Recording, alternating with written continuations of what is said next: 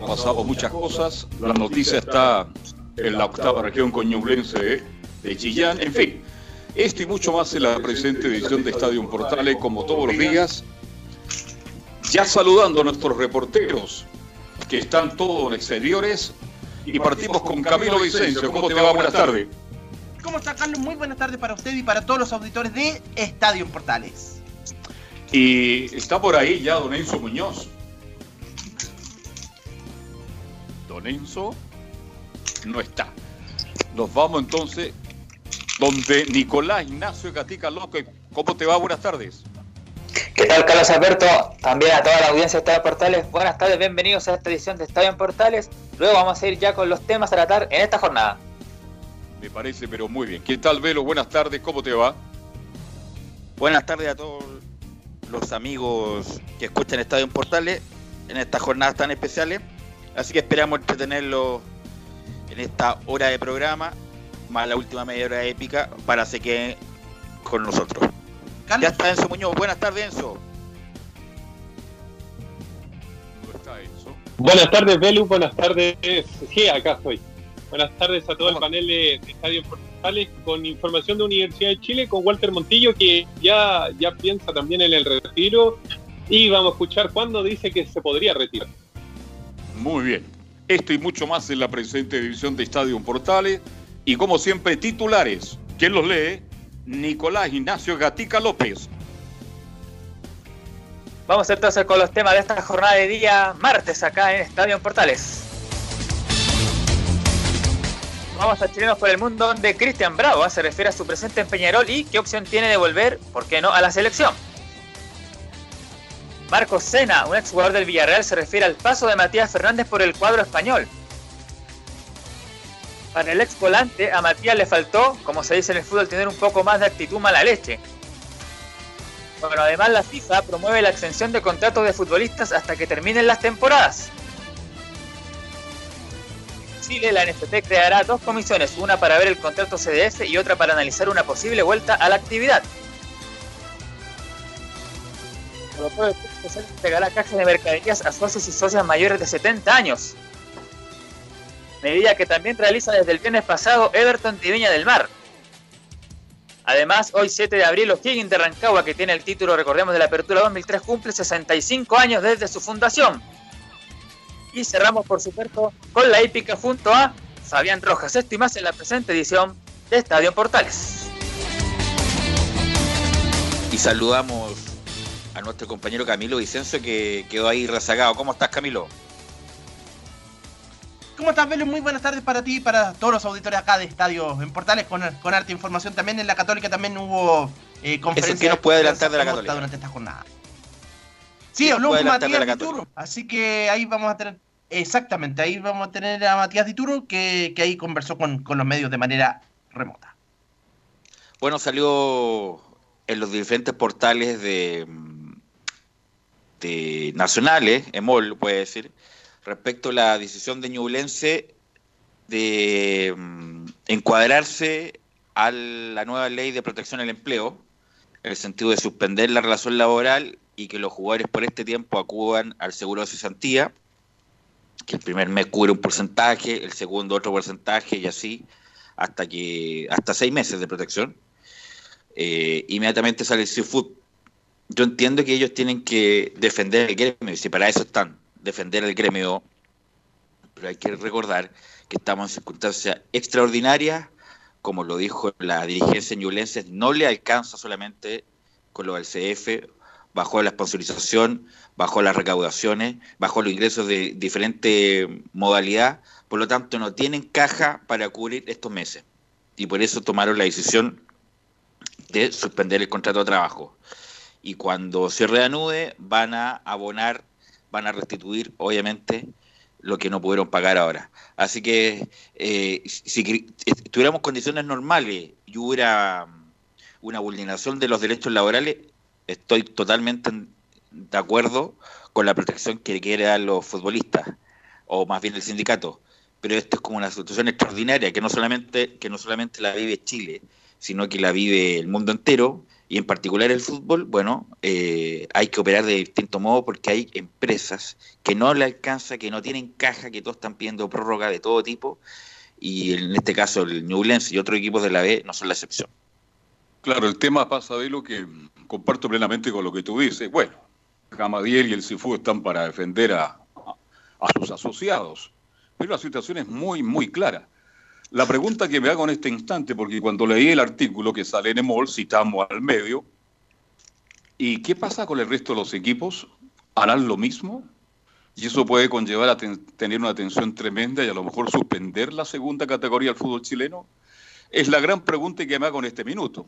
Y ahora vamos a estar muy atentos a lo que declare García, declaro dirigente de Ñublense, pero esa es la noticia de este instante donde la relación laboral entre Ñublense, el jugador de Ñublense y la directiva prácticamente se termina en forma momentánea y van al asunto laboral que hoy día, al, ¿cómo se llama? En la cesantía. Así que vamos a ver qué pasa en los próximos días con este Ñublense de Chillán, que hace noticia con Ñublense en el fútbol y también con todo lo que está ocurriendo con el coronavirus en la octava región. Carlos. Camilo también, y Quique, y Quique tomó una medida parecida, Camilo. Claro, y Quique tomó la medida, había tomado la medida de, bajar los sueldos justamente, eh, claro que ahí fue en conversación también con, los jugadores, y el otro tema que planteaba, que se planteaba a propósito de los ñublense es, eh, bueno, ahora ya no pueden firmar por ningún otro club ahora durante esta, durante esta temporada, porque igual, eh, porque ya, ya, ya se cerró el libro de pases, pero ahí queda otra duda, ¿qué, qué pasaría después? Esa es una duda que se planteaba. Camilo. Así es, así que... ¿Sí? Te escucho, eh, Gatica. Sí, que tenemos una declaración, bueno, que lo dio a CDF, el, gerente general de Ñublense que se llama Hernán Rosenblum, que dijo lo siguiente, dijo, nos estamos acogiendo a la suspensión de trabajo por acto de autoridad. Vamos a seguir manteniendo esto hasta que ellos no digan lo contrario. Además, pusieron un cordón sanitario que nos impide a los que vivimos en Chillán ir a Coihueco a trabajar, afirmó el dirigente. Además, asegura, lo que busca el club, además de proteger los empleos, es hacerlo con los sueldos de todos los trabajadores y que no quede nadie desamparado, agregó, entre otras cosas, el gerente de, de Newlands. ¿Estará todavía Julián Effelmain ahí como accionista, Camilo? ¿O está preocupado por otras cosas? No sé, vamos, vamos igual en todo caso. pero... socio ¿Sí? ¿Sí? Sí, sé, pero quisiera saber si Julián Effelmain está todavía activo me parece que sí, ¿ah? Eh, como, como inversionista, a lo mejor no tomar las decisiones particulares, el detalle, el día a día de Oñublese, pero debe estar más que como la comunidad judía en Chile, eh, tiene bastante mm, interés ahí en la zona y qué decir de, de Ñublense. Bueno, eh, escuchamos a, en los titulares a Nicolás Gatica ¿Usted se acuerda de Marco Sena, el volante moreno brasileño, nacionalizado brasileño que jugó en el Villarreal? Me encantaba. En esa época de Villarreal veíamos todos los partidos, camiseta amarilla, pantalón amarillo, medias amarillas, un estadio hermosísimo, siempre lleno. Sena era un volante de buena técnica, agresivo, ¿ah? marcaba fuerte, de mucha técnica, salía muy bien, era muy clarito. Muy buen jugador que hace declaraciones sobre justamente el Mati Fernández justamente lo vamos a pasar a escuchar, Gabriel. Marco Sena, que Manuel Pellegrini siempre habló maravillas de él, porque fue un, estandarte de las mejores campañas de la historia del Villarreal. Hay que recordar que el Villarreal llegó a semifinales de la Champions y perdió esas semifinales con el Arsenal de eh, Arsene Wenger, como no recordar ese penal perdido de Juan Román Riquelme. Y en la liga me parece que la mejor ubicación fue segundo detrás del Real Madrid y para el Villarreal es como salir campeón. Y Marco Sena fue compañero de Matías Fernández. Le hemos dado vuelta a toda la actualidad de Matías Fernández, por qué no fue el gran nombre eh, en Europa. Y a lo mejor con esto lo empezamos a, descubrir. Y justamente Marco Sena analiza a Matías Fernández. Bueno, primero hablando de la persona de Matías, ¿no? que tuve el privilegio de jugar con él. Eh, un crack como jugador y un crack como persona también. Era mi compañero, no era mi compañero de habitación, pero siempre las concentraciones eh, se acercaba a mi habitación para jugar a play con Giuseppe Rossi. Siempre le ganaba. Igual él, él, no está mirando, él iba a decir que no, pero es así. Bueno, eh, Matías es un genio, ¿no? Ha nacido para jugar el fútbol. Obviamente aquí eh, todos esperaban un poco más de él por el crack que es. Pues mira, Matías eh, como jugador, eh, ya sabemos todo, un jugadorazo. Eh, como persona también. Eh, ahora me he enterado que ha vuelto a su club ¿no? de origen, que es el Grande de Chile, ¿no? como otros. Exacto. Exacto. Eh, estoy seguro que él tiene que estar contento ahí con su gente y esperamos que tenga eh, fuerza ¿no? para seguir actuando sí. Durante algunos años más. Ahí estaba Marco Sena en la primera y vamos a seguir escuchando la, las dos siguientes para después darle la bajada. Y nos habla Marco Sena, el volante central histórico del Villarreal, y nos habla por qué Matías no se adoptó al Villarreal. Yo creo que para los que vienen de Sudamérica, en, en mi caso y muchos más, hay algunos que, que tienen la facilidad de, de, adaptarse muy rápido y otros no. Sí. Creo que en este caso fue de Mati, ¿no? porque fútbol, talento, tiene de sobra y además es un equipo como el Villarreal y como jugaba, jugaba Manuel Pellegrini. Sí. En teoría él tenía que haber adaptado muy rápido, pero no fue mm. así. Pero como había dicho antes, aún así él nos dejó muchos detalles que solo cracks como él eh, lo deja. Entonces, detalles de, eh, de jugadas individuales, eh, cómo pegaba el balón, las faltas, eh, cómo hacías unos pases eh, a, a, hueco. Es que Matías, además, tiene mucha fuerza, un jugador al choque, sí. mucho. Y, y, si habla con la gente del Villarreal, muchos eh, también piensan lo mismo. Dice, este jugador tiene una magia, tiene unas cualidades, pero no acababa de ser eh, eh, regular. Ahí estaba Marco Sena. Y vamos a escuchar la última de Marco Sena y mira lo, lo, lo, interesante que dice. Le faltó un poquito de mala leche a Matías Fernández y acá lo, lo pasamos a escuchar. En el fútbol tiene que tener eh, un poquito de mala leche, ¿no? porque es un mundo muy difícil, complicado, sobre todo el fútbol de máximo nivel. Sí. Y, y Matías es, es, es, creo, ¿no? demasiado mm. buena persona en el campo, ya no te digo fuera y en el campo hay que, pero la palabra, ¿eh? hay que ser un poco cabrón, porque si no te pasa por encima. No era su caso que le pasaba por encima, pero yo creo que le faltaba un poco ese carácter, ¿no? Un carácter de, de más mala leche. A ver, Velo, me permite. Me está llegando información de Chillán. Hola, amigo mío, yo sé que me está escuchando. Me cuentan, Julián ahora no tiene nada que ver con Ñublense. Vendió sus acciones el único que está en Chillán es Hernán Rosenblum. Y los Kiblinski nunca vienen a Chillán. Julián es amigo de Alex, sí, lo conozco, por el programa de televisión que tú sabes de lo que es el show de gol. Así que muchas gracias por la información que nos llega desde la octava región. Eh, pero ya no, no octava región, ¿no? Porque ya... Es región del Ñuble. Claro, la región del Ñuble, la, la, nueva, la nueva región del Ñuble. Que bueno, ahí nos sacamos la duda ya Julián Effelbein, que está preocupado de otras cosas, va tiene algunos problemas de otro tipo, eh, ya no está, no está en la propiedad de Ñublense. Camilo, ¿qué opinas de lo que dijo Marco Sena? Como que le faltó un poquito más la leche a Matías Fernández para triunfar en Europa. Sí, por ahí creo que creo que va porque él llegó en su mejor momento allá al, al Villarreal, pues después de haber sido el mejor el mejor de, de América, quizás se mostró eh, muy, muy, tranquilo por la personalidad del, por la personalidad de él, creo que le jugó el contra. Así que estoy de acuerdo con lo que con lo que decía en ese sentido eh, Marco Sena y que, y que, eso le impidió también triunfar después en el fútbol europeo, porque quizás los mejores momentos fueron en el Sporting de Lisboa, por ahí, por ahí puede haber sido y algo en la Fiorentina. Así es, el Sporting de Lisboa yo creo que fue de lo mejorcito que hizo en Europa, en uno de los dos grandes de, no, uno de los tres grandes de, de Portugal. Está el Porto, el Sporting de Lisboa y por supuesto el Benfica. Eh, y además como... Y además da, da pena, no, no pena, porque pena no es la palabra.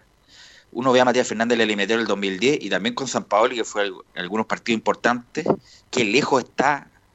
Bueno, sabemos que Matías Fernández tiene una, una problema crónico en, el, en la rodilla. Por lo tanto, si juega 10 minutos, mucho va a ser en Colo Colo y por algo también se bajó tanto su remuneración para llegar a Colo Colo, pero da cierta nostalgia de ver ese Matías Fernández a lo que es ahora. Por supuesto que ha pasado 10 años, pero una cosa es prácticamente jugar al 10% de lo que jugaba. Claro, una pena, porque las cosas que le dio a Mati Fernández fueron extraordinarias. Para que los medios argentinos, los colegas, que hablan muy poco del fútbol chileno, ahora habla mucho más, sí, pero en ese tiempo estaban todos locos con el Mati Fernández, un volante extraordinario, una habilidad, una técnica, y una de las cosas que yo más admiraba de Matías, el tiro libre. Tiro libre a favor de Chile, donde jugara y era opción de un gol. Así que una pena, pero está terminando su carrera y creo que más allá de todo lo que pasó con él, creo que Velus al final hizo una, una buena carrera, el Mati Fernández, hoy día dedicado a Colo Colo y a la religión. Hay que decirle a todos los pastores repartidos por Chile que por favor omitan las reuniones de cualquier tipo. Estamos en una emergencia y ha habido varios focos de infección en varios puntos de Chile justamente por seguir con los cultos. Así que si se quieren ellos mismos al Mesías que dicen reconocer, preocúpese también de la salud de sus feligreses. Bueno, dicho esto, eh, eh, Cristian Bravo, ¿se acuerda de Cristian Bravo, Camilo?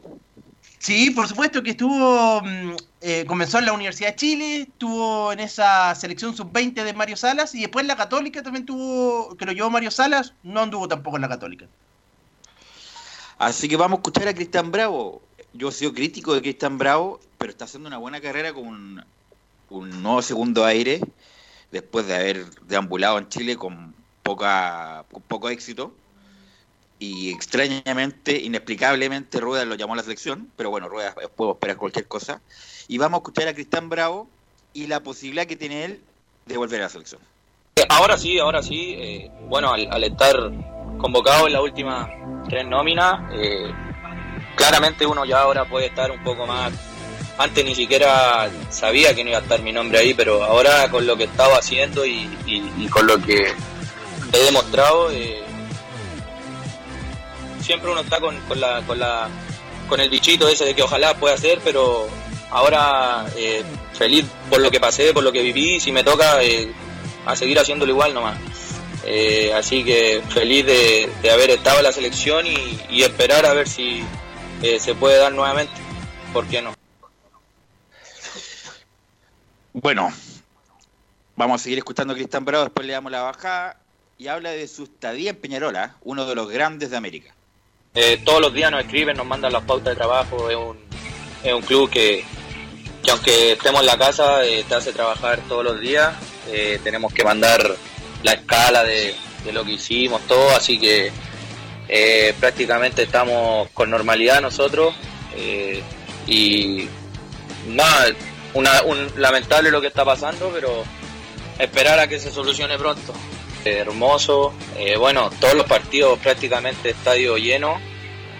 Eh, la presión obviamente se siente porque el hincha de Peñarol te, te, exige, te pide ganar, bueno, todos los partidos, y, pero es lindo, es lindo, es un desafío que, que, se toma para uno que también hace tiempo no jugaba un chileno ahí, así que eh, bueno, dejar siempre de la mejor manera el, nombre del país y también bastante contento y me siento cómodo también en el fútbol uruguayo, así que feliz. Eh, bueno, eh, Peñarol es uno de los grandes de América, pero hace tiempo que dejó de protagonizar en Sudamérica Copa Libertadores, ni siquiera Sudamericana tampoco. La última vez fue el 2012, si me recuerdo, a ver si me recuerda Camilo, que llegó a la final de la Copa Libertadores, o el 2010, ya no me acuerdo cuando Católica eh, contrata el lateral izquierdo. ¿2000 cuánto? 2011, 2011 fue cuando eh, eliminó a Católica en cuarto de final. Eh, ¿Cómo, ¿Cómo, olvidar la gente de la Católica los papelones de Garcés, que fue el responsable de que Católica a lo mejor no haya llegado a, semifinales? Y Católica contrata al volante por la izquierda. Eh, Matías Mier. Matías Mier. ¿Perdón? Matías, Mier. Matías Mier que está casado con una conductora muy famosa en Colombia, de Fox Sports Colombia, y allá está jugando. Y Matías Mier, no sé si te acuerdas, llegó como gran figura y fue también un, un, un- un- no, un fracaso. Todavía lo están esperando. Sí. Venía con. Además que nosotros veíamos el fútbol y lo veíamos con una potencia, con una velocidad, ganaba línea de fondo y en Católica fue un chasco. No le fue bien. Empezó a engordar. Acuérdate que en esa época hablábamos que pasaba en asado. Eso es lo que se comentaba en San Carlos de Apoquendo. Y no fue más que tanto otro jugador que pasó. Ahora la pregunta que yo me hago, Velo, ¿saben que jugó en Peñarol, el Peñarol de verdad que recorría el mundo y cobraba millones y millones de dólares? La última etapa, Esa fue la última vez que Peñarol llegó a la final. Claro. Por eso lo estamos recordando. no, pero más atrás, Ah, bueno. Peñarol era un equipo, pero que todo el mundo lo quería ver. Y ahí jugó Lía Figueroas, que se transformó en la gran figura. Y ahora juega este muchacho bravo, con todo respeto, no sé la opinión de ustedes, pero yo no le veo capacidad para estar en la selección, en la forma de jugar. No sé si ahora en un fútbol más agresivo, de mucha marca, mucha fricción, de mucha entrega, de mucha fuerza, a lo mejor le da mejor, pero no lo veo a nivel de selección. No, Claudio, eh, Cristian Bravo, por la, por la, diría yo, por la desesperación alguno de encontrar algún nombre nuevo, Rueda llama Bravo, pero, pero no tiene jerarquía nivel. No lo veo a Cristian Bravo jugando con, con Argentina en el Nacional para sacar diferencias. Es un jugador complementario que puede llenar la lista, pero no un caso sostener la campaña, Camilo. No, absolutamente. Ya, mm, bueno, ha tenido la, la oportunidad de estar en los clubes grandes. La U tampoco cuando debutó, tampoco es que haya trascendido. Después se fue, eh, San Luis. anduvo por, claro, por Europa y después la Católica tuvo al principio una- en los primeros partidos una buena campaña, pero después fue eh, jugador reserva. Sí, y en San Luis- incluso hasta en San Luis en algún momento fue, fue banca. Así que fue a Montevideo Wanderers, hace buena campaña. No es por ningunear a Cristian Bravo que cualquier jugador le gustaría hacer la carrera, jugó en Católica, jugó en la U, seleccionado, jugó en Uruguay, ahora en Peñarol.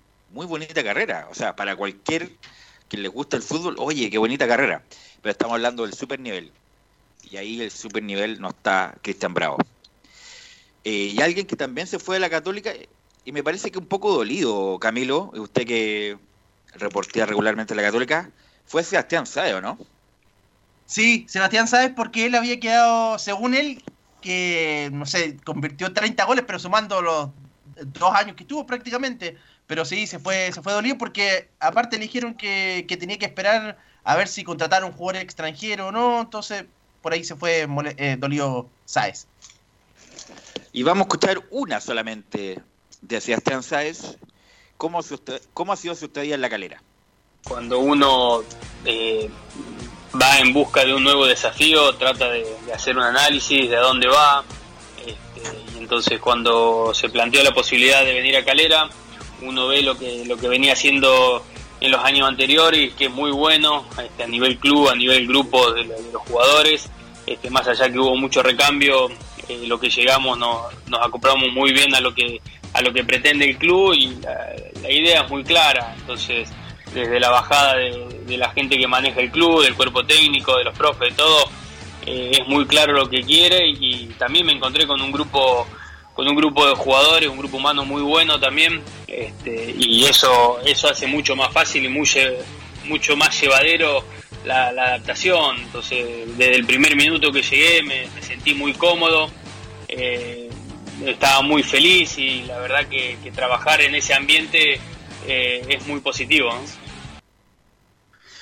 Bueno, Fabián Rojas y mm, Laurencio Valderrama, que están preocupados de la farándula deportiva. Melisa Martínez se llama la conductora colombiana que está casada a Matías Mier. Es muy atractiva, muy bonita, así que ahí búsquela en Instagram y se hace una idea de quién es Melisa Martínez.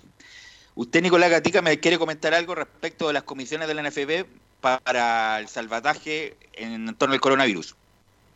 Exactamente, porque hay dos medidas que está tomando la NFP, que son comisiones especiales de trabajo para ver justamente la, la- el tema del retorno a la actividad, primero cómo se va a dar, en qué momento podría volver el campeonato y también la- la- lo que tiene que ver con el CDF. La primera es, dice, habrá una comisión CDF que tiene por objeto evaluar la propuesta del canal de fútbol en relación al término anticipado del torneo nacional 2019 e informar al Consejo de Presidentes sobre la propuesta de Turner para proponer cursos de acción y esta comisión está integrada por los siguientes.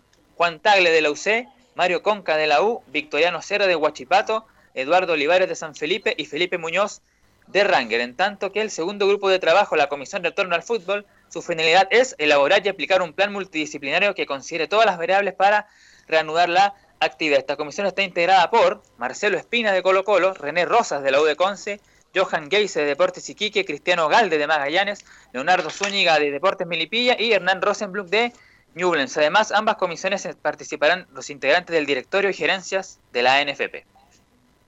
Increíble lo de Victoriano Cerda. Yo lo conocí, fuimos compañeros de generación en la facultad. Cuando tú le pasabas una pelota, no sabía que tenía ahí adentro.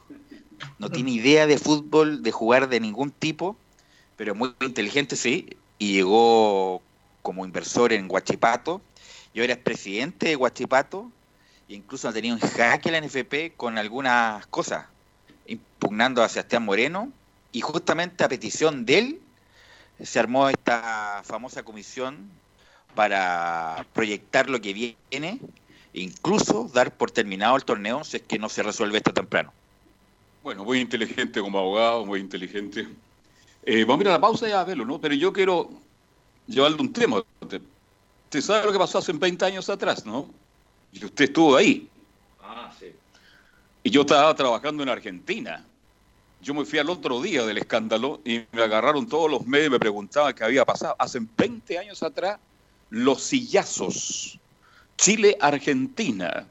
Jugaba Zabaleta con Mazú y el partido se suspendió. Claro. Y después Cumbi con Ríos. ¿Qué pasó? Que se hizo en un estadio muy grande, se permitió la venta de cervezas, la gente se entusiasmó y entre Chile y Argentina usted sabe que las relaciones no son muy buenas y empellaron los silletazos. Al otro día no se presentó Argentina, usted me corrige, Veluz, y por lo tanto ganó Chile por 5 a 0.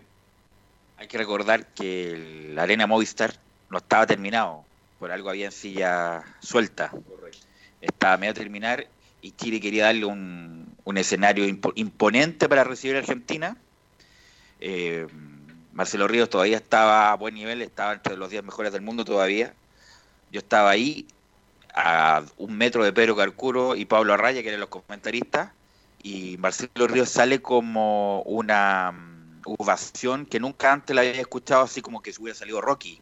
Rocky a, la cancha y le gana bien a Gumi, que no tenía chance ese día con, con Río, y Mazu que estaba ahí a medio venir saltando, Zabaleta le superó a él, y empezó a jugarle la psicológica para ver si podía, podía mm, flaggear.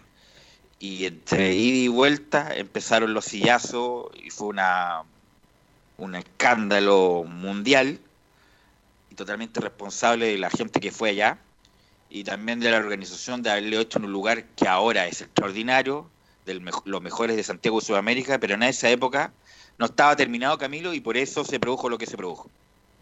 Sí, yo creo que uno de los mayores, el mayor escándalo en cuanto a actividad deportiva puede ser del, deporte chileno. Yo creo que considerado debe ser de esa, de esa manera. Pero deporte mundial. Chile está, tiene dos escándalos mundiales. El maracanazo, vergüenza total y absoluta, y lo de los sillazos también en el tenis. En el tenis y el fútbol hemos dado la nota. Claro, fue una noche, fue una noche de viernes. No, empezó temprano. ¿Eso temprano? Bueno, pero llegaron cuánto, 10 mil, 12 mil espectadores. Llegó gente que en esa época quería ver tenis, quería ver a Ríos. Y el tenis siempre fue muy caro. Se, precios populares, reitero, se permitió la venta de cervezas y pasó lo que pasó. Y pasaron muchas cosas, pero quería recordar este hecho porque Ríos Gume, como bien decía Velo, Mazú también fue otro con Zabaleta, marcan la pauta en un escándalo tremendo para el deporte chileno. Bien lo decían ustedes, lo de mm, el maracanazo. Han pasado otras cosas menores, pero creo que son los dos hechos que lamentablemente marcan al deporte chileno. Así que siempre dando la nota el deporte chileno con escándalos mundiales. Vamos a ir a la pausa, Gabriel, y vamos a volver con Enzo Muñoz, que nos tiene varias novedades del agua. Radio Portales le indica la hora. 14 horas, 3 minutos. Comercial IAC Compañía Limitada. La mejor calidad mundial en laminados decorativos. Comercial IAC Compañía Limitada es Vertec en Chile. San Ignacio 1010, Santa Rosa 1779, Avenida Mata 446 y Portugal 501. Comercial IAC Compañía Limitada es Vertec en Chile. ¿Qué debo hacer si tengo síntomas de COVID-19? Si la persona viene llegando a Chile desde el extranjero o estuvo en contacto directo con alguien contagiado y presenta síntomas, debe acercarse inmediatamente al centro de urgencia más cercano, CESFAM, hospital o clínica. Una vez allí, se activará el protocolo donde se realizará el examen para confirmar o descartar el virus. Importante, si la persona tiene los síntomas, debe usar mascarilla y tratar de evitar el transporte público, sobre todo el metro, en horario punta, para no exponer a los demás. Si el test da positivo, será enviada a su casa para proceder al aislamiento, ya que muy pocos casos son los que requieren internación en el centro de salud. Archie, somos lo que Chile escucha, contigo en todas. Una mirada distinta, con reflexión, profundidad. La encuentras en www.opine.cl. Ya lo sabes, www.opine.cl. Somos tu portal de opinión. Disfruta las carreras de tu hipódromo Chile estés donde estés, jugando y ganando desde teletrack.cl. Primero, ingresa a teletrack.cl y crea tu cuenta con tus datos. Debes ser mayor de 18 años. Segundo, abona dinero desde tu tarjeta de crédito o cuenta bancaria a través del sistema WebPay. Tercero, juega de forma rápida, simple, segura y sin costos de mantención. Solo debes indicar el hipódromo, luego la carrera, el monto a jugar, la apuesta y el caballo. Finalmente, debes confirmar tu apuesta. Cuarto, si quieres retirar dinero, debes ingresar a Retiros. Luego debes ingresar tu RUT y el monto que deseas retirar. Finalmente, confirmar tus datos bancarios para que posteriormente se genere una transferencia directamente a tu cuenta. Ahora ya estás listo para jugar las carreras de tu hipódromo Chile desde teletrack.cl. Y recuerda que, gracias a los superdividendos, tu hipódromo Chile siempre te paga más.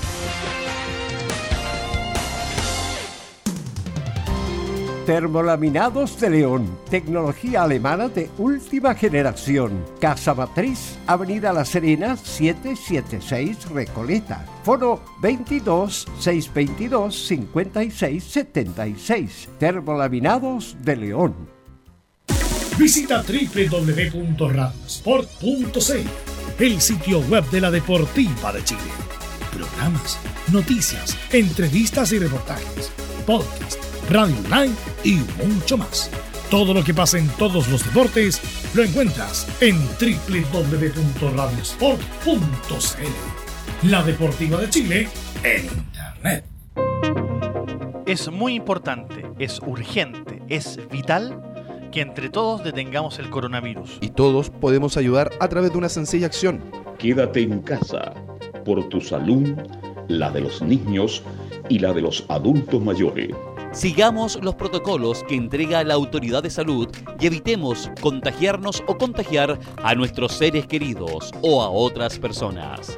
Quédate en casa porque es la mejor manera de ponerle fin a este virus.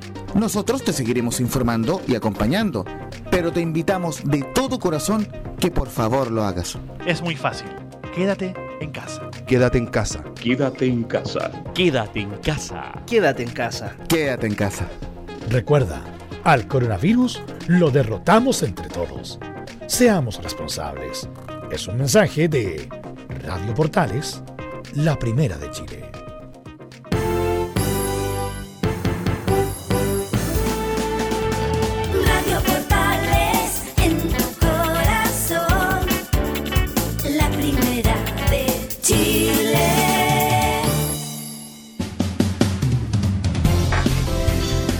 14 horas con, con 8 minutos.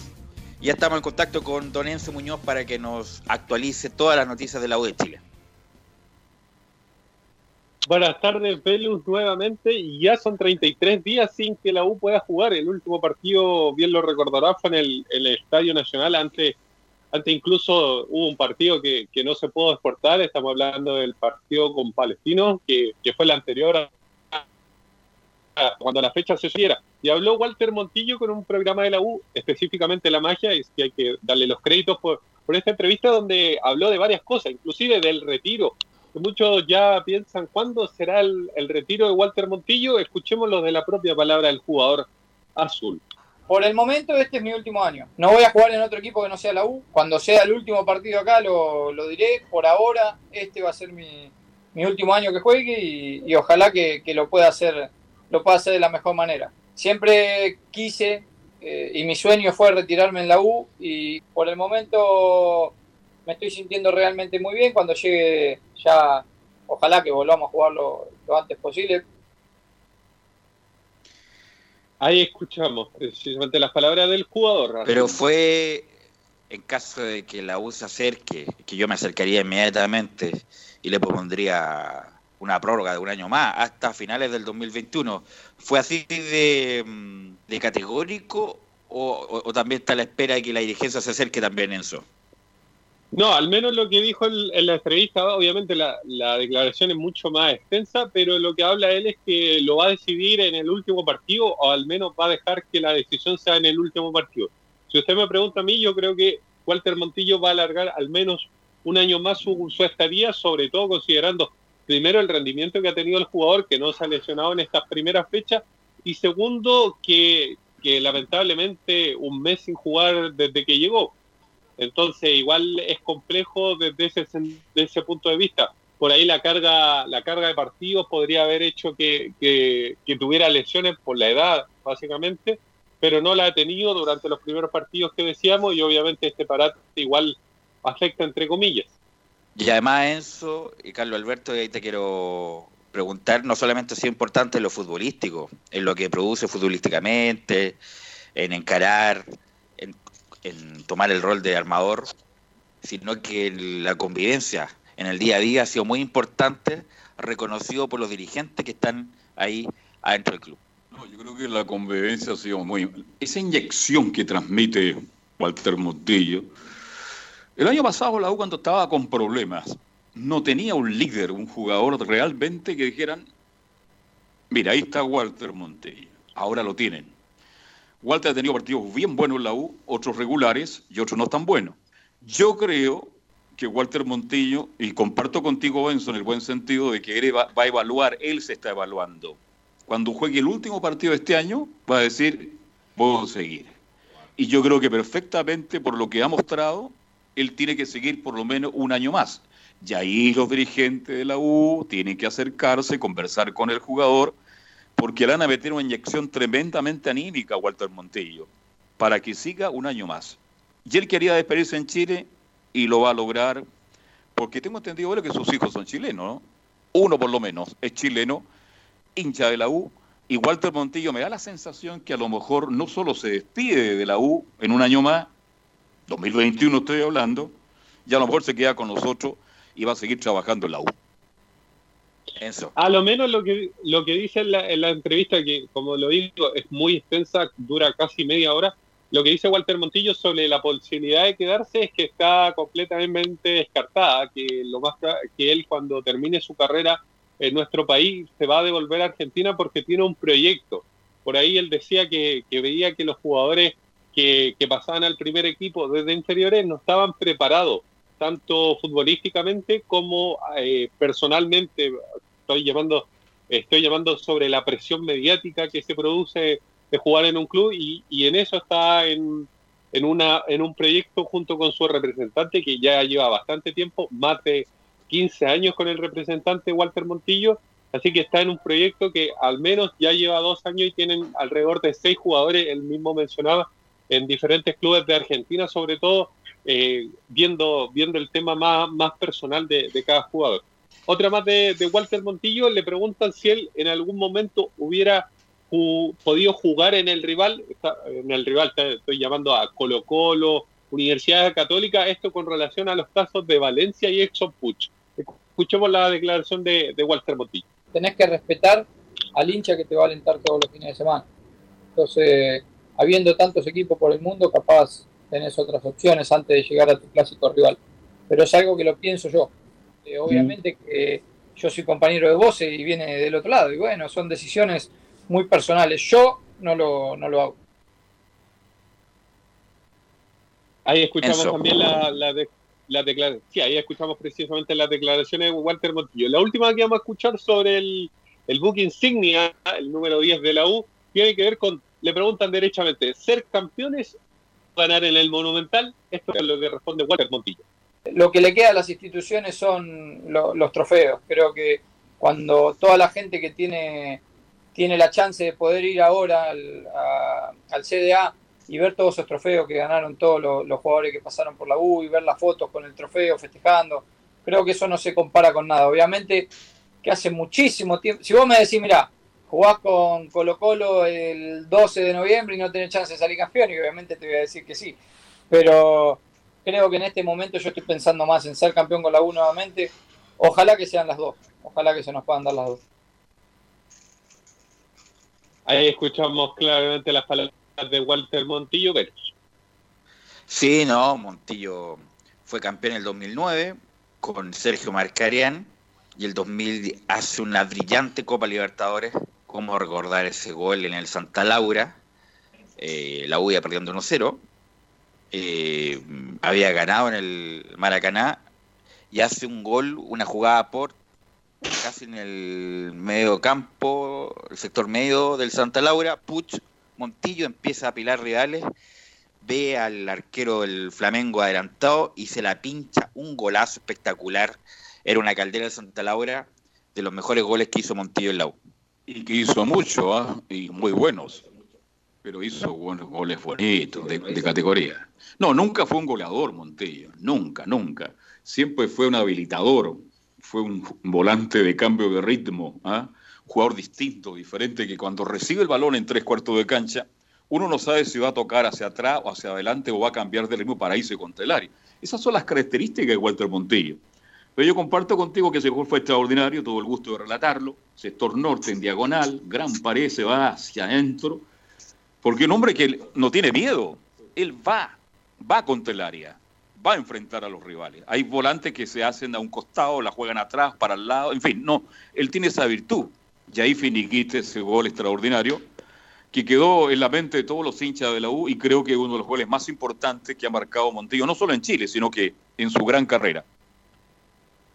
Sí, fue precisamente le preguntaron también y él recordaba con mucho cariño ese gol, porque es más, lo ha dicho en entrevistas que le han hecho por ahí youtubers argentinos derechamente.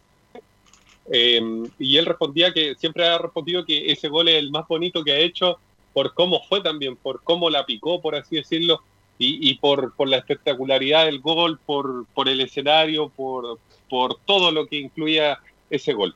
Así que eso con, con Universidad de Chile, que obviamente sigue en, en cuarentena entrenando, ya, ya pensando un poquito en, en lo que se viene en respecto a los entrenamientos, como ¿Enzo? lo decíamos ayer, tienen... ¿Sí? ¿Te escucho? ¿Qué pasa con Bocellur al final? ¿Está, ¿Está bien? ¿Está mal? ¿Se alargó? ¿Era más grave de lo que se pensaba? ¿En qué está Bocellur? Bocellur está relativamente bien, obviamente no está a la par de sus compañeros porque como le faltaba la última parte de, de, la recuperación, por, por así decirlo, eh, obviamente se, y ahora que se pueden dar obviamente los tiempos, se ha, se ha tratado de, de mejorar de la mejor forma posible, porque obviamente cuando uno está en ritmo de competencia lo quiere recuperar entre comillas de la manera más rápida como, como no hay un partido programado en corto tiempo, lo están recuperando de la manera más lenta para que la recuperación sea realmente la ideal, por así decirlo. Como, no sé, si tú o yo nos lesionáramos, la recuperación de nosotros sería un poco más extensa por no tener una carga física. Por eso, entre comillas, se ha demorado más, pero ya Poseyur está entrenando relativamente normal, por así decirlo. Estaría eh, entrenando con sus compañeros si hubiera entrenamiento normal, a eso me refiero. Ok, eso. Mañana hablamos más de la U y un tema pendiente para reportear. Ya hay gente del Atlético Mineiro que le preguntó al representante Pablo Aránguez cuáles eran sus condiciones actuales, contractuales. Así que la U se tiene que mover rápido si es que quiere permanecer con Pablito Arangui, el hombre formado en la Luna. ¿eh? Sí, lo de Pablo Aranguis para terminar, todo depende de- del panameño, de, de si, si Independiente del, May- del Valle quiere realmente comprarlo. No, Pablo de dinero depende. Por eso, No Torres. depende de, de- por eso, Ah, depende de- de, se de que vende. Torres Ah, sea ya. vendido.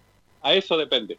Porque como dice. sabemos, sí, por- porque lo que sabemos nosotros es que básicamente no le están llegando dinero, mucho dinero a Universidad de Chile, entonces depende de otros factores, Ah, en este ya. caso de, de Gabriel Torres derechamente, de que se venda a Gabriel Torres y por- con esa plata poder al menos comprar el 50% del pase.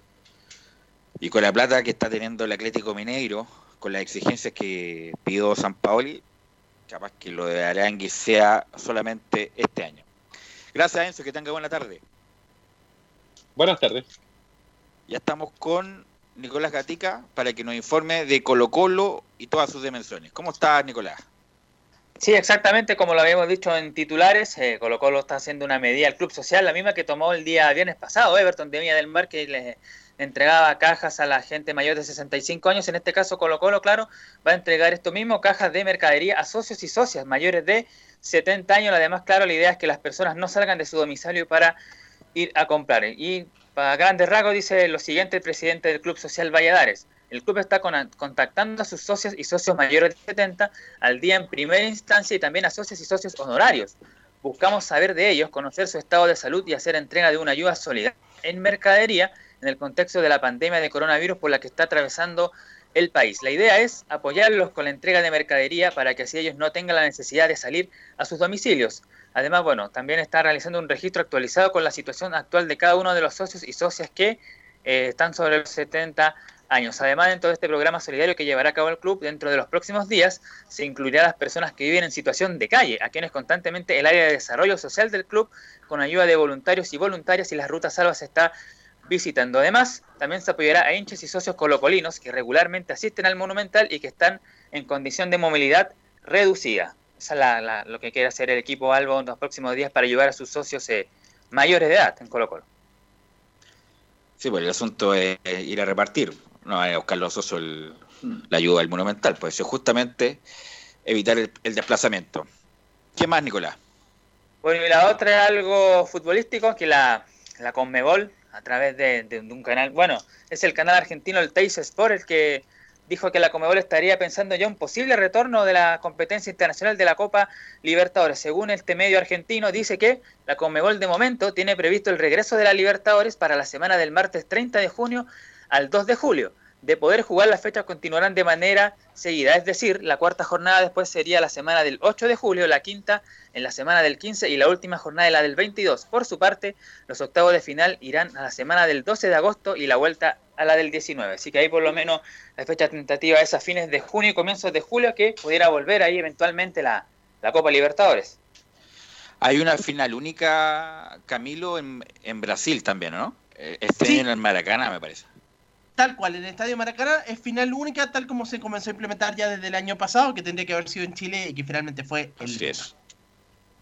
Así Y lo último de. Colo, claro, lo último de Colo Colo, ayer recordamos a, bueno, un histórico jugador y capitán del equipo Albo, Lucho Mena, que hablaba de lo que estaba haciendo actualmente, del, del que está trabajando en las divisiones menores, la sub-17 del equipo de Colo Colo, pero claro, él tiene muchos recuerdos de algunos clásicos, por ejemplo, ese del 2008 ante la Universidad de Chile, cuando Lucas Barros ese golazo que recorre toda la cancha, cuando se iban de manda del arco Raúl Esteves, el pipe y lo empuja, lo desplaza a Lucho Mena y queda, bueno, con un jugador menos Colo Colo, pero eso le sirve al equipo algo en ese partido para que no haber recibido el gol de la Universidad de Chile y luego, bueno, Lucas Barros convierte el segundo gol. Pero recuerdo que tiene más Lucho Mena que fue el año anterior, el 2007, cuando Colo Colo peleaba palmo a palmo en la apertura con la Universidad Católica, esa Católica de, del Chemo del Solar, que jugaba bastante bien, y se acuerda justamente Lucho Mena de ese partido, dice, me encantaba sacar goles de la línea. A mí me encantaba sacar goles de la línea. Hay una, un partido con Universidad Católica, en la época de Claudio también, que estábamos peleando palmo a palmo con la Católica y nos toca en el Monumental. Y el primer tiempo fue notable, el chino Millar, el Chupete, en, en un momento espectacular de su, de su carrera. Y íbamos ganando 2-0 y el segundo tiempo Católica sale con todo.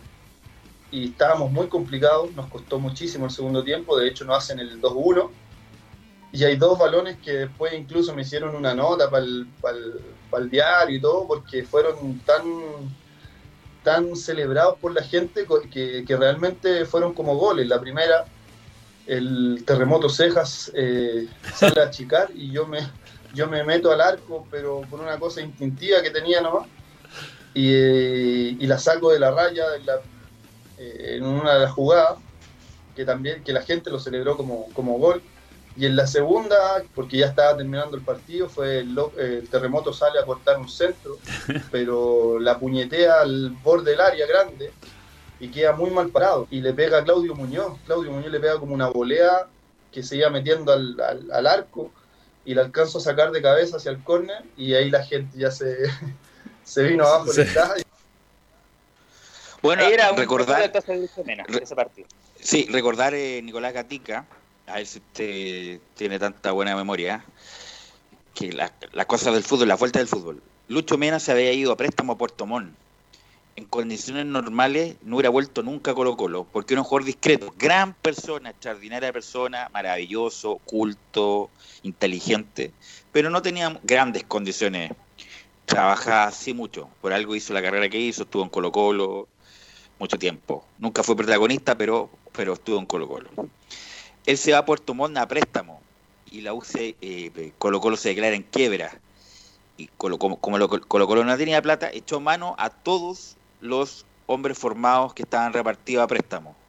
Braulio Leal, Rodolfo Madrid y el Luis Mena. Y de ahí Luis Mena, con mucho profesionalismo, se gana el puesto o más bien eh, adquiere un nivel para estar en el plantel de Colo Colo y así se convierte en un jugador muy importante que siempre le traía un central para sacarlo de la titularidad y siempre se la, entre comillas, arreglaba para jugar. Insisto, era un discreto jugador, pero era como tan inteligente trabajador, fue importante en Colo Colo. Sí, de hecho él lo, lo decía. Lo decía eh, Lucho Mena de que, claro, él lo reconoce, dice, siempre me esforcé porque sabía que no era el más talentoso, así que sabía esas sus condiciones Lucho Mena. Y claro, el 2001 estuvo a préstamo en Puerto Montt y el 2002 llegó por la quiebra y de ahí, bueno, ya hizo toda la carrera que, que todos conocemos. Sí, y ahí terminó prácticamente en Colo Colo, sigue trabajando en Colo Colo. Tipo correcto, tuvo su momento, en la vida hay que tener suerte. Y justo, mire lo que pasó, si Colo Colo no va a la quiebra, a lo mejor no estaría hablando de Mena, porque habría tomado otro rumbo, pero la vida le dio esa posibilidad de jugar en Colo Colo y el tipo es tan ca- caballero, tan correcto, es preparado, un tipo que habla bien, se expresa muy bien. Yo creo que a lo mejor como técnico le puede ir y está muy feliz en el trabajo que está haciendo en Colo Colo. ¿Algo más de Colo Colo, don Nico? No, esas son las novedades tanto dentro como fuera de la cancha del equipo Albo. Y está por ahí don Camilo, ¿no?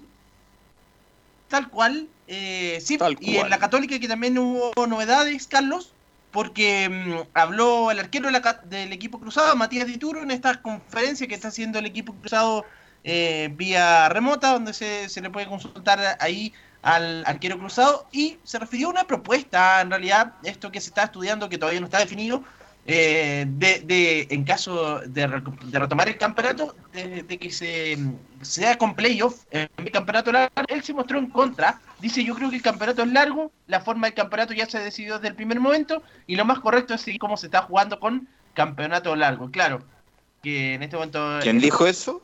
equipo cruzado está... mm, Matías Dituro, estaría en contra en ese Pero, momento, en- ah, entonces de, recordar. Camilo, recordarle Sí. a Ituro y- que también había un campeonato corto para el terremoto del 2010 y justamente por lo hecho acaecido el terremoto se cambió la modelo de campeonato ante la emergencia. Por lo tanto, independiente que le guste o no a Ituro, si esto se prolonga más de la cuenta, lo más probable es que se juegue un campeonato corto con playoffs. Exactamente, así que, claro, esa es la reacción momentánea, pensando, bueno, obviamente desde, desde su perspectiva, claro, no, no iba a querer eh, eh, pensando en que están como líderes del, del campeonato, pero, pero claro, se va a tener que ser la, la fórmula en caso de que se siga alargando esta, esta suspensión del campeonato. Y escuchemos también a Matías Dituro hablando sobre la motivación durante este periodo de cuarentena.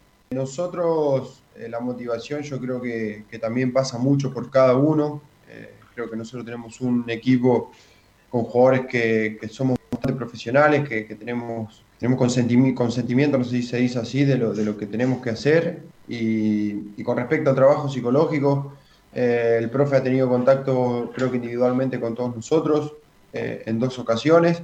Y por lo que tengo entendido y lo que hemos hablado, seguramente empezaremos eh, a tener estas reuniones de equipo vía virtual para, para poder ir charlando entre todos y que sea un ambiente más afectivo. Bueno, ese es el primer audio de Matías Dituro y hay una complicación, claro, lo- los, arqueros eh, durante este durante este periodo, no solamente para él, sino que para que todos los eh, los que militan en, en los diferentes clubes en, esa en esa posición y habla sobre eh, Matías Dituro en el siguiente audio sobre el trabajo durante esta cuarentena. Bueno, sabemos que, que como vos decís, ¿no? En mi posición va a ser un poco más difícil poder mantener por tanto tiempo eh, la condición. Sí intentaremos mantener la condición física lo, mejor posible para que el día que nos toque volver eh, nos cueste mucho menos eh, entrar en ritmo de, trabajo de arquero y, de lo que es mi puesto, ¿no? Sabiendo que, que nos va a costar, pero bueno, intento, tenemos planificación de, eh, específica de nuestro preparador de arquero que nos pasa semanalmente y bueno, uno intenta hacerlo lo mejor posible. Sabemos que para el trabajo arquero es fundamental el, el entrenador, el preparador, que te esté lanzando las pelotas y que te esté exigiendo al máximo y también tener un espacio ¿no? amplio, que en este caso yo no lo tengo, pero bueno, intento hacer los trabajos de, la mejor manera, también mezclando un poco con lo que nos pasó eh, la parte de- de- de- del preparador físico del club. Ahí se tiran, me imagino, en la colchoneta, en la terraza, en la cama, bueno, en la cama para, para homologar lo que pasa en la cancha, Camilo. Eh, Tal cual, sí, eso es lo, que tienen. Eh, De, de hecho, se, se vio en, en las redes sociales de la Universidad Católica, eh, mostraron unos trabajos que está haciendo Matías Dituro, también eh, embarrado, incluso también ahí, con, mostrando también lo, lo que está haciendo eh, durante, este, durante este periodo, pero claro, ahí aludía también igual a la, a la complejidad. Y respecto al tema de, mm, de los salarios, él dice que tiene la tranquilidad que el club por lo menos va a seguir cumpliendo con eh, lo estipulado en los contratos. De momento no, no hay novedades con eso en la Católica. Menos la Católica que tuvo un superávit importante. Eso nomás con Católica, ¿no? Eso por el momento de la Católica. Sí. Ok, Camilo. Eh, Gracias, que tenga buena tarde. Vamos a ir a la pausa, Gabriel, y vamos a volver con todo el mundo de la hípica, con Carlos Alberto Bravo y Fabián Roja. Radio Portales le indica la hora. 14 horas 31 minutos. Termolaminados de León, tecnología alemana de última generación. Casa Matriz, Avenida La Serena, 776 Recoleta. Foro 22 622 56 76. Termolaminados de León. ¿Quieres tener lo mejor y sin pagar de más? Las mejores series de televisión, los mejores eventos deportivos, equipo transportable, películas y series 24/7. Transforma tu TV a Smart TV. Llama al 973-718989. Twitter arroba panchos.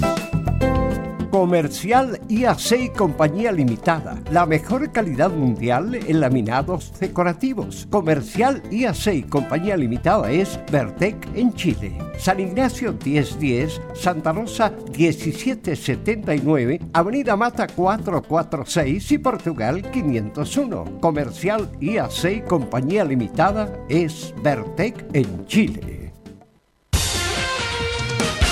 Gracias a los superdividendos, tu hipódromo Chile siempre te paga más. Juega en Teletrack.cl. Descarga gratis la nueva aplicación de tu hipódromo Chile que siempre te paga más.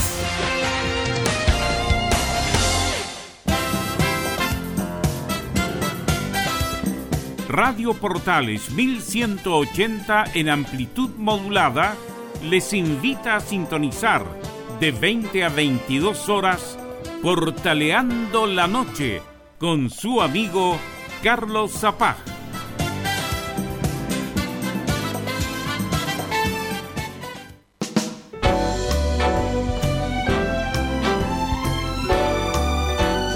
Radio Portales, en tu corazón, la primera de Chile.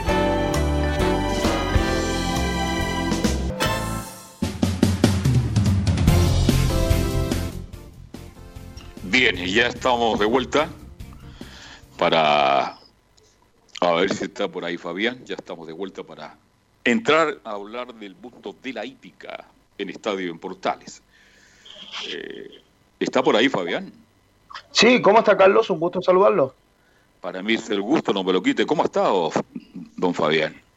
Muy bien, acá estamos eh, ya listos, preparados para estar con un nuevo programa de Estadio en Portales y con todo lo de la hípica que también la, el público, la audiencia, se queda esta parte del programa para escuchar sobre la hípica nacional e internacional.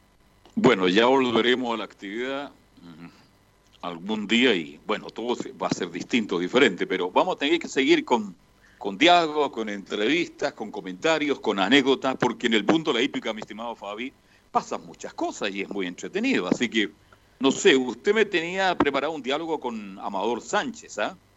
Sí, eh, con Amador eh, Sánchez, quien eh, comentó también sobre su, su buen día mm, domingo en Goldstream, también eh, con la dupla que tuvo con Héctor Isaac Berríos, quien lo tuvimos el día de ayer, y también dando declaraciones de que finalmente los profesionales es lo que eligen la hípica y es lo que defienden a muerte. A continuación, escuchamos a Amador Sánchez, que nos indica primero sobre el día domingo, quien tuvo un domingo notable. No, como, te decía, toda la gente que trabaja en esto sabe que, que es difícil ganar una carrera, son rachas, cuesta mucho, ya veníamos casi dos semanas figurando con caballo, estando ahí segundo, y, y nos había costado agarrar el triunfo, pero hoy día con dos caballos que tenían bastante opción, dos caballos que debutaban en las manos mías, eh, los dos pudimos obtener triunfo, y uno con la chaquetilla del Super Super y otra con, con la de los tanderos, que, que son estos de Chile, dos estudios importantes, personas, una mi papá y la otra Javier Said, que, que le ayudan a la hípica, que quieren que la hípica de Chile crezca, entonces feliz de eso, hoy día lo comentamos, hubiese sido maravilloso que, que Héctor se hubiese podido ganar las tres, eh, la otra carrera con Don Alberto hubiese sido genial, pero ya va a salir, ya, ya él está muy feliz, yo también me pongo feliz por él, por todos nosotros que, que Don Alberto le dé una, una posibilidad de correr un caballo como ese, y que ya luego se van a ir dando. Héctor es tremendo jockey, tremenda persona y, y ya con esta oportunidad él va a poder demostrar que aquí en Estados Unidos él es uno de los grandes igual. Hablando muy bien de, de Héctor Isaac Berríos, eso quiere decir que se ha armado un buen grupo. Bueno, son dos personas eh, las que están a cargo, Héctor, también Amador, pero detrás de Amador hay una serie de personas que trabajan con él que también estuvieron en el mundo de la hípica acá en Chile y lo han acompañado en esta aventura, Carlos, porque él trabaja a la par con uno de los cuidadores del gran entrenador del chileno Alfredo Bagú, hoy por hoy en Estados Unidos. También trabaja a la par con Héctor, él le monta prácticamente todos los caballos, hay bastantes eh, propietarios nacionales como el Estud Matriarca, también eh, en los tanderos, el de su padre, Amador, su padre, tiene caballos en Estados Unidos hace mm, un par de años junto al entrenador Ángel Quiroz, quien también le ayudó bastante a Amador para mm, consagrarse hoy por hoy en el último tiempo para obtener eh, varias competencias. Y también hablando muy bien de Héctor Isaac Berríos, jinete que ha estado eh, en, en las eh, distintas eh, carreras que se han disputado en Goldstream Park, sobre todo en el último tiempo al disputar una de las carreras más importantes a nivel eh, del mundo, como es la semana de la Breeders' Cup, en donde se disputan los máximos eh, clásicos de Grupo 1 de todas las velocidades. Y ahí estuvo eh, Héctor Isaac Berríos con Grateful Kitten, además de Amador Sánchez. Es por eso que Amador Sánchez se siente agradecido de tener a Héctor Isaac Berríos en el corral. Lo escuchamos a continuación a Amador Sánchez agradecido de tener a Héctor en el corral. Nada, Mario, tú, bueno, eh, conoces como, como a mi hermano, siempre le ha gustado trabajar y yo, tú bien sabes, yo le trato de seguir los pasos a él. Mi hermano siempre le ha gustado trabajar con un jockey en particular, tratando de ocuparlo de, de cabecilla y con él manejar la, mayoría de sus caballos, los caballos importantes, etcétera. Eh, hoy en día Rodrigo lo hace con Jaime allá y hoy en día a mí me toca hacerlo con Héctor y nosotros sabemos que los dos son extraordinarios jockeys y tenerlo al lado de uno para nosotros en cuanto a nuestro trabajo eh, es un, un punto a favor muy grande. La verdad que yo me siento tranquilo cuando está Héctor arriba. Él, sabe, yo, yo a él no le doy ningún tipo de instrucciones. Eh, yo sé que abriéndose las puertas tengo a Héctor ahí y él, las manos de él está Dios, así que feliz de que, de que él esté montando y sé que lo va a hacer de buena forma. Tengo la confianza en él y en todas las carreras confío plenamente en lo que él haga. Yo siento tranquilo, estoy en la tribuna, pero estoy tranquilo porque sé que él Ahí estaba. Bien, ah, ¿Sí? hay confianza, hay confianza por el profesionalismo, por la calidad. Le voy a hacer una pregunta, a raíz de lo que estaba escuchando con, much- eh, con muchísima atención, Fabi, este, un caballo, ¿cuántas carreras puede ganar el año? ¿Usted recuerda algún caballo que haya ganado muchas carreras en Chile, por ejemplo? ¿Tiene Bueno. algún nombre al respecto? Porque hay caballos que no ganan nunca. Yo tengo un amigo mío que trabajaba en la radio y se compró un caballo. Eh, nunca gana nada. Y después allá Bueno. cómo venderlo. Careguante a veces gana nomás, pues. Careguante. También no gana muy seguido.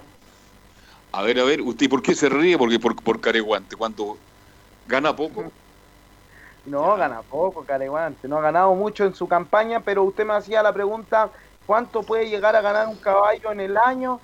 Bueno, es bien relativo, es según cómo viva el momento el caballo, porque hay ejemplares que eh, se adaptan mejor a distintas superficies. Destacar que, por ejemplo, si viene la temporada de invierno, comi- comienzan lo que es eh, las canchas a ablan- a ablandarse o a ponerse más pesadas en el caso del pasto, y por ahí hay caballos que no se adaptan tan bien y es como su parte más baja de la temporada. Pero hay otros ejemplares, como por ejemplo, que se adaptan muy bien al campo de juego, en este caso eh, con bastante champa, una pista bien pesada, en donde tienen que abrirse, y se adaptan bien y comienzan a escalar en una temporada que es bien corta, pero que aprovechan al máximo los eh, preparadores. E incluso años atrás eh, había un preparador que se destacaba bastante cuando eran las pistas normales, como era Alonso Carreño. Y en más, tenía un caballo que se llamaba Ricky Martin y que en Ricky Martin, ¿no? Ya. y que en corto periodo, Carlos, él comenzó de un índice muy bajo, eh, el ejemplo quiere decir que estaba corriendo con los caballos más inferiores y llegó a correr eh, clásicos con los mejores eh, caballos, entre comillas, de, de el meeting, podríamos decir que se vivía en aquel momento. Es por eso que es bien relativo, pero mm, por ahí un caballo no sobrepasa los 15 triunfos al año, como que por ahí está la media.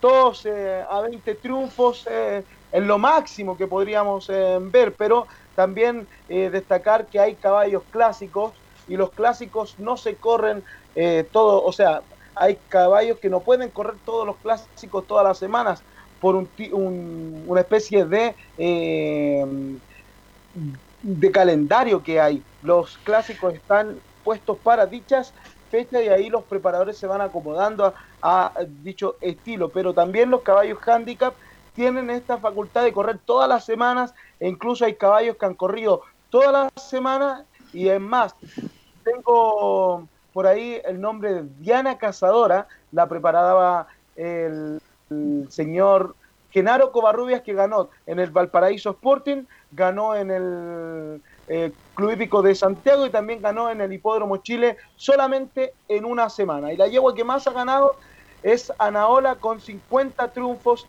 eh, dentro de los que destaca el Club Hípico y el Valparaíso. Eh, 50 triunfos tuvo esta yegua en 10 años. Ahora cuando uno escucha a Sánchez, dice yo me siento en la tribuna tranquilamente, a lo mejor con un vaso de coñac, vaya a saber uno una bebida, un jugo, porque sabe que el jinete sabe lo que hace. ¿Cuánto influye el jinete, el jockey en este caso, para que un caballo le saque mayor provecho? Usted que es especialista, ¿influye demasiado el jinete, el jockey, como usted quiera llamarle, mi estimado Fabián? Sí, es- eh, influye bastante. Hay preparadores por ahí que tienen bastantes jinetes dentro de sus corrales. También va a depender de la capacidad que tenga cada uno de los preparadores en cuanto a cuántos caballos ellos tienen. Pero de por sí, eh, la mayoría de los preparadores que les va bastante bien tienen un jinete de cabecilla, como lo dice Amador, que en el caso de su hermano, el hermano de él también es preparador acá en Chile, que es Rodrigo Sánchez. Y Amador, que tiene, es más joven incluso que Rodrigo, tiene 27 Amador, años ya. Tiene 27 años, Amador. Él está en Estados Unidos y él en Estados Unidos trabaja con Héctor Isaac Berríos y acá en Chile su hermano Rodrigo Sánchez tiene más jinetes, pero el jinete cabecilla del corral es Jaime Medina, es quien eh, tiene la primera opción de correr los, los, los caballos con más opción dentro del corral, pero también ahí, eh, debido a la gran cantidad que tienen algunos preparadores, tienen que tener más jinetes. Es el caso también de Rodrigo, que por ahí están otros jinetes que también le llegan a correr distintos caballos. El de Sergio Inda, que tiene hoy por hoy a un jinete cabecilla como eh, Javier Ignacio Guajardo, pero también destacar que hay jinetes que eh, son cabecillas dentro del peso. Hay jinetes que pesan 50 kilos y como hay caballos que semana tras semana están corriendo a 50 kilos, son los jinetes cabecillas de los distintos preparadores para correr caballos livianos. Ahora, otra pregunta, a raíz de lo que usted está comentando. Eh, hay preparadores que necesitan tener cierto tipo de jinetes. Hay, jinetes más ganadores que otros. ¿Ese jinete gana más plata? ¿Es mejor cotizado al respecto? ¿Sí o no? Sí, sí, por supuesto. Es, es como un futbolista Ya. la carrera de, de un jinete, ¿eh? porque va, va a depender de cuál sea su desempeño. Si usted tiene un desempeño altísimo, claro que va a estar eh, en la mirada de los grandes propietarios. Acá podrían ser los agentes o los clubes, los propietarios que después lo van a contratar para correr eh, una carrera de gran importancia como son acá el ensayo, el derby o los clásicos de grupo 1, grupo 2, en donde si usted es un jinete bien metódico en el trabajo, de estar constante en la reunión tras reunión, eh, hace un tiempo le sacábamos la cuenta al jinete Jaime Medina cuando tuvo el triunfo con Cari Blanco, ganó la triple corona, dentro de todo, todos los premios no baja el sueldo mensual de los 6 millones de pesos para Oiga, me dedico, jinete. me dedico a hacer jinete a contar de ma- mañana. Ya, mañana voy a ir. ¿Usted tiene algún amigo para que me lo presente ahí? Además, yo soy delgado. Sí, pero ojo, Carlos, que uno, claro, desde afuera lo puede ver bastante fácil, pero lo que arriesgan los Es jinetes. difícil, es un- es un decir. es un de- por No, eso sí, no, sí, preguntarle, por- Porque yo sé que los jinetes buenos van a ganar más, como todas las cosas de la vida. El que es mejor que el otro va a tener mayores posibilidades. Entonces me imagino que muchas veces llegan estos dueños de caballo y quieren tener, por ejemplo, al Fabio Roja, porque saben que Fabio Roja es un gran jinete que domina los caballos. Además tiene que haber una, una mancomunión entre el caballo y el jinete, y eso también es un trabajo que no es fácil, mi estimado Fabián. Carlos, claro, y además, eh, tanto el jinete como el preparador se va ganando un nombre dentro de la actividad. Es lo mismo que lo que pasa en un futbolista. Si un futbolista comienza a desempeñarse de mejor forma, va a comenzar eh, a ser renombrado a través de los medios de comunicación. Eh, también eh, pasa lo mismo en el fútbol, con, o sea, en la hípica con respecto a los eh, jinetes. Ellos comienzan a renombrar, a ser renombrados y ahí comienzan a fijarse también dentro de Sudamérica, del mundo. A Jeremy Lapria en el último tiempo le, lo han contratado para ir a correr a Perú, a Argentina. Oiga, eh, también mandarle un saludo a Waldo Ahumada que nos acota también eh, que las distancias de los clásicos son bien importantes. El saludo para eh, nuestro querido... Es que Waldo Má es un, es un experto en hípica, él sabe de hípica. ¿ah? ¿Mm? Sí, Entonces, eh, y, y no existe. Y, y tiene, más que saber, hay, hay que tener olfato, ¿ah? porque mu- muchas veces uno que no, no va nunca a la hípica, eh, ven que, que los caballos se están preparando, uno empieza a mirarlo, observarlo, mira ese caballo se ve bien, este se ve regular, este se ve mucho mejor. Y todas esas cosas, los hípicos, tienen que saberlas, conocer. pues.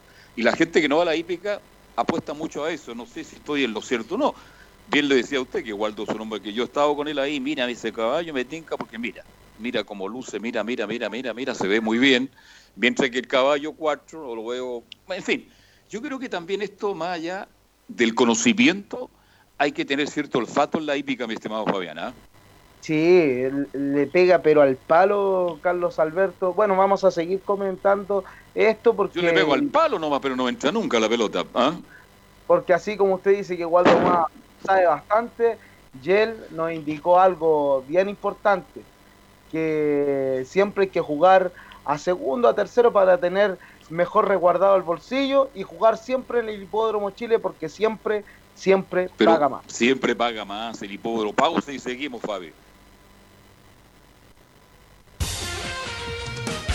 Gracias a los superdividendos, tu hipódromo Chile siempre te paga más. Juega en Teletrack.cl. Descarga gratis la nueva aplicación de tu hipódromo Chile que siempre te paga más. Hipódromo Chile, que siempre paga más. Este, estamos de vuelta entonces para continuar con Fabián Globito Rojas, que nos está comentando todo el mundo de la hípica, que tiene cosas tan interesantes como la que estamos analizando en este instante, que más allá del buen preparador, del buen caballo, para que el caballo tenga éxito hay que tener un buen jockey, mi estimado Fabián. Sí, y también eh, sobre lo mismo que estábamos comentando, eh, vamos a ir presentando el siguiente audio porque además de, que ellos sean profesionales dentro de la hípica, sean jinetes o sean preparadores, esto cuando ya uno comienza a involucrarse dentro de la hípica lo va tomando de otra forma, más que un trabajo, lo va tomando una especie de parentesco con las personas que trabajan en la hípica, se van haciendo eh, familias. Equipo, hay equipos, ¿no? hay equipos de trabajo, claro, y además eh, en la hípica es cierto, como en todo trabajo, que existe mucha envidia, pero también a la hora de, de- concentrarse y de jugársela por un solo motivo, siempre, pero siempre están unidos todos los gremios hípicos. Eso es destacable, porque han estado trabajando arduamente para que los caballos no sufran eh, cólicos, no sufran distintas enfermedades, calambres, que en este tiempo va a ser muy habitual. Y ahí están los cuidadores a pie del cañón, son trabajadores anónimos dentro de, de la actividad, porque para afuera quizás el público que viene entrando son los jinetes, son los preparadores, eh, son los medios de comunicación, pero detrás de todo eso también existen las personas que están detrás del jinete, los cuidadores que son muy importantes, los que le hacen la cama. Claro, uno se pregunta cómo le va a hacer la cama a un caballo. No es una cama como la de nosotros, pero sí, pero sí hay que tenerle en óptimas condiciones su pesebrera. Y en ese sentido son de vital importancia los cuidadores. Así que, bueno, me, me permití ahí un- unas palabras. No, pero no, está bien, porque estamos hablando de cosas muy interesantes que el común de la gente no sabe. Por ejemplo, la alimentación de un caballo tiene que ser distinta, ¿no? Un ca- y estoy hablando de un caballo que está profesionalmente incorporado a la hípica. Habitualmente, ¿cómo se alimenta un caballo, por ejemplo? Bueno, un, un caballo tiene medidas. eh, esto, porque un caballo así de, de cualquier parte, eh, que sea, eh, eh, que lo tenga una familia campestre, lo va a cuidar con sus modalidades, va a tomar agua cuando él quiera. Pero acá, al ser un caballo de alta competencia, también eh, el preparador tiene que exigirle al caballo y el caballo le va a responder. Por eso que tienen sus medidas ¿Hay correctas. nutricionista? Miren la pregunta que le... ¿Hay nutricionista? nutricionistas de la veterinaria, claro. Porque acá hay un mundo bien importante de la veterinaria y hay muchas universidades que incluso eh, mandan, a, pregunto. Mandan a sus profesionales a hacer la práctica. Para que no se nos quede en el tintero, Carlos, ¿qué le parece si escuchamos la última cuña que tenemos con Amador Sánchez? Porque Pero nos- encantado. Claro, porque él nos indica que esto es lo que elegimos. Hoy día me, mi, mi día empezó más o menos a las 5 de la mañana, y ya son las un cuarto para las 11 y todavía nos quedan dos horas de camino para llegar a Ocala a destino de dormir allá y mañana levantarnos temprano a, a seguir trabajando con caballos. Entonces, eh, Héctor lo mismo, se levantó hoy día en la mañana, fue a trotar, después a montar cuatro caballos en la jornada y, a seguir este viaje para mañana seguir trabajando y, y lo hacemos porque nos gusta, porque es lo que queremos y, y porque así trabajando nos damos cuenta que nos, nos está yendo bien. Exacto, vamos a trabajar, ya tenemos bueno, un proyecto en Ocala que a poco lo vamos a ir a, eh, acomodando, tratar de hacer algo mejor. Vamos hoy día y volvemos mañana porque tenemos que seguir con el trabajo aquí, eh, pero vamos a trabajar, vamos a ver una- unos caballos, y hay actualmente unos 25 caballos en training, que Héctor va a ir a montar 5 en particular, y yo a tratar de, de hacer mi observación de los caballos que están en training para poder hacerlo de la mejor forma. Ahí estaba la declaración de Amador. Imagínense, el día domingo él terminó su trabajo cerca de las 6 de la tarde, Carlos. Ya. Se fue, se fue rumbo a Ocala, que quedaba cerca de 3 horas desde el hipódromo. Estamos hablando de unos 300 kilómetros por lo menos, ¿no? aproximadamente. De ahí ellos iban a observar los caballos, Héctor tenía que montar, luego volver a su casa, eh, dormir un poco, irse al hipódromo porque tenían que correr al otro día. Este es un mundo que, que no se acaba, la hípica, cuando está en actividad. Hoy por hoy, claro, hay muchas personas que tienen un de- pequeño descanso, pero hay familias enteras que en un año calendario no pueden celebrar incluso cumpleaños con los hijos, eh, Bueno. aniversarios. Son... Todo tiene un costo, pues Fabi, todo, todo tipo de trabajo, todo tipo de actividad tiene un costo. Y bueno, si uno eligió eso es porque le gusta y porque los dividendos pueden ser buenos también. Así que eh, cuando uno se queja mucho también no vale. ¿ah? Si uno eligió esta actividad, este oficio, esta profesión, como usted quiera llamarlo, tiene que asumir del momento que lo eligió que tiene que pagar un costo. ¿m? Sí, no, lógico. Era más para, para indicarle al público que también eh, la hípica es, un mundo bien entretenido para que cuando vuelva, dejarlos invitados a todos eh, para que visiten el Hipódromo Chile, Club Hípico, eh, pero sobre todo el Hipódromo Chile porque siempre paga más. pues. Oiga, me dejó preocupado usted cuando me tiró una por ahí, me dijo que Care Guante no era muy ganador. No gana de vez en cuando nomás. Tiene que llegar al índice más bajo. Ya. Oiga, yo pensé que era un caballo que está, tenía una gran proyección, un gran futuro, ¿ah? pero usted me No. dice que no. Ya. No. ¿Ya dio lo máximo ya? ¿Usted sabe cuando un caballo ya dio lo máximo? ¿Hasta aquí nomás?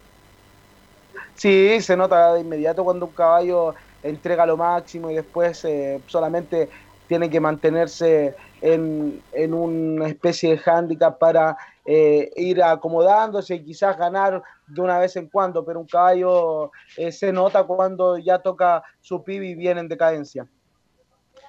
Bien, entonces mañana no- vamos a tener otro tema para seguir analizando todo lo que está ocurriendo en el mundo de la hípica. No tiene competición, pero preparadores, jinetes, caballos, todos Carlos. siguen trabajando, porque esto algún día va a volver. ¿Sí te escucho? Le propongo un tema para mañana ¿Cuál? sobre deportistas o entrenadores. Quizás se nos van a quedar mucho en el tintero, pero que estén involucrados en la hípica o que hayan estado involucrados. Pero Nosotros- encantado, buen tema, buen tema. Yo, yo le adelanté hace algunas eh, semanas sobre un jugador que fue el mejor del mundo en su época, que tuvo caballos y tuvo colores. Ya. Bien, buen tema para mañana entonces, para seguir hablando de este mundo fascinante que es el mundo de la hípica. Y yo le invito a Fabi que nos reencontremos mañana a las 14.30 porque ya estamos cerrando el capítulo de hoy. Así es, Carlos. Muchísimas gracias. Todos invitados para mañana. Bien, a Gabriel González Hidalgo, muchas gracias en la sala máster, ahí en Fanor Velasco 11. Y nosotros mañana, si Dios quiere, 13 horas con 30 minutos, volvemos a hacer Estadio en Portales para cerrar a esta hora de la hípica. Gracias, buenas tardes, que lo pasen bien, a cuidarse, hasta mañana. Fueron 90 minutos